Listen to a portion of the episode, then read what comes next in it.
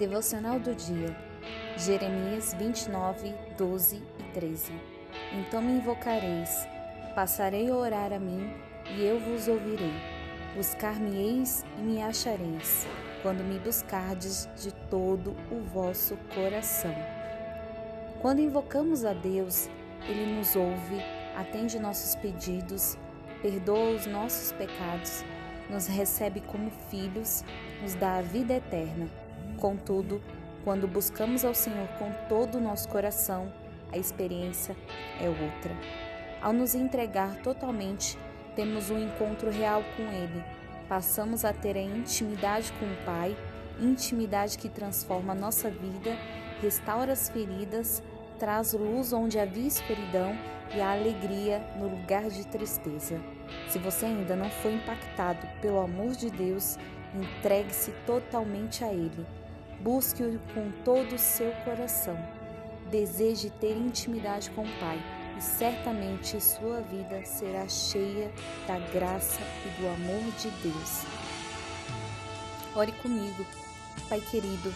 Eu agradeço, pois o Senhor revela através da Sua palavra que deseja ter uma vida de intimidade comigo, mesmo eu sendo pecador, sendo desobediente e não merecendo, mesmo assim o Senhor me ama e provou seu amor na cruz.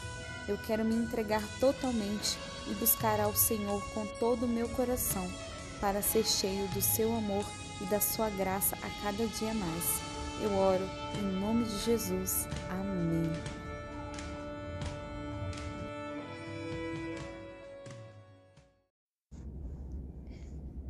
Devocional do dia.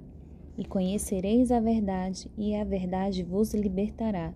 João 8, 32. Jesus é o caminho, a verdade e a vida. Ele nos libertou do pecado e da morte.